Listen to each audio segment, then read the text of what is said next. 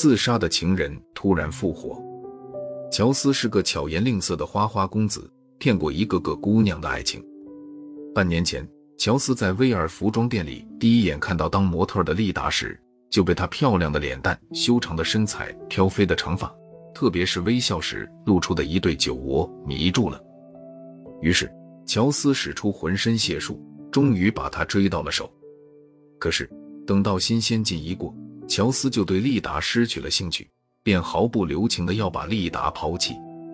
谁知道丽达是个倔强而又感情十分专一的女人，她已经被乔斯的虚情假意所迷惑，深深的爱上了他，根本不同意分手。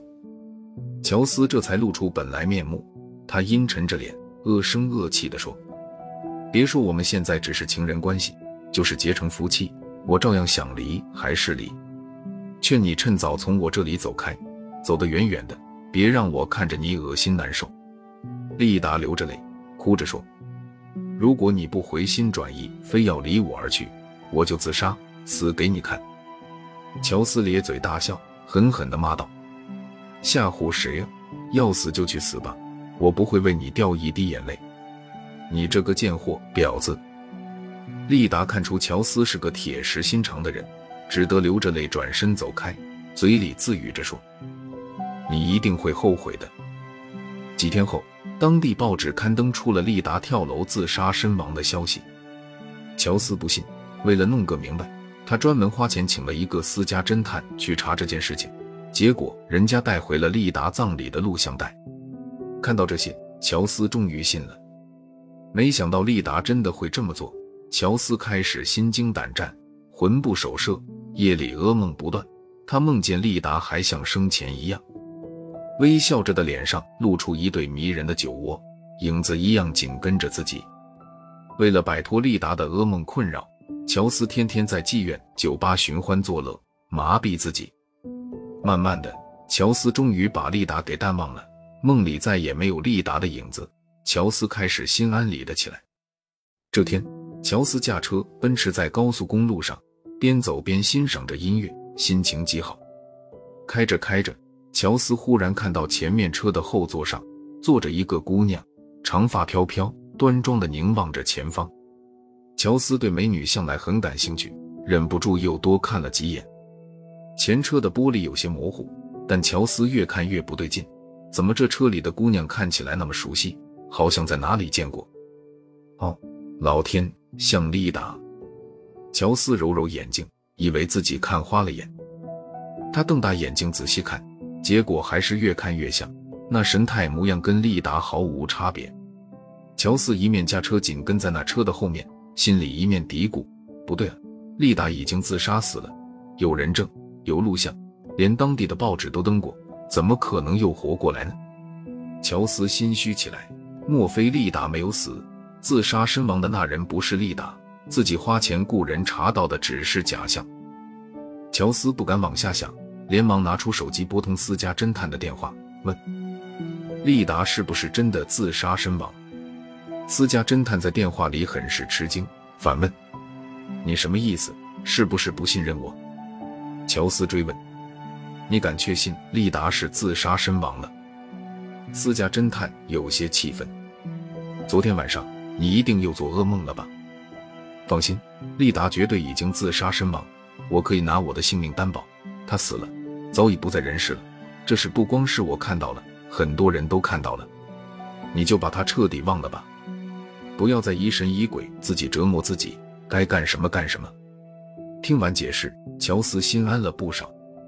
当时看到利达自杀现场的人多的是，报纸新闻里也有报道，这根本不可能会是假象，一定是自己多心多虑了。乔斯自嘲的摇摇头，忍不住在心里骂了自己一句。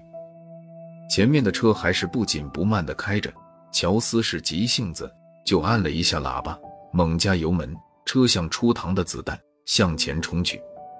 就在乔斯的车超过前车，跟前车并行的一瞬间，乔斯忍不住回过头，向前车坐的女人又看了看，只看了一眼，就让乔斯顿时方寸大乱，头晕目眩。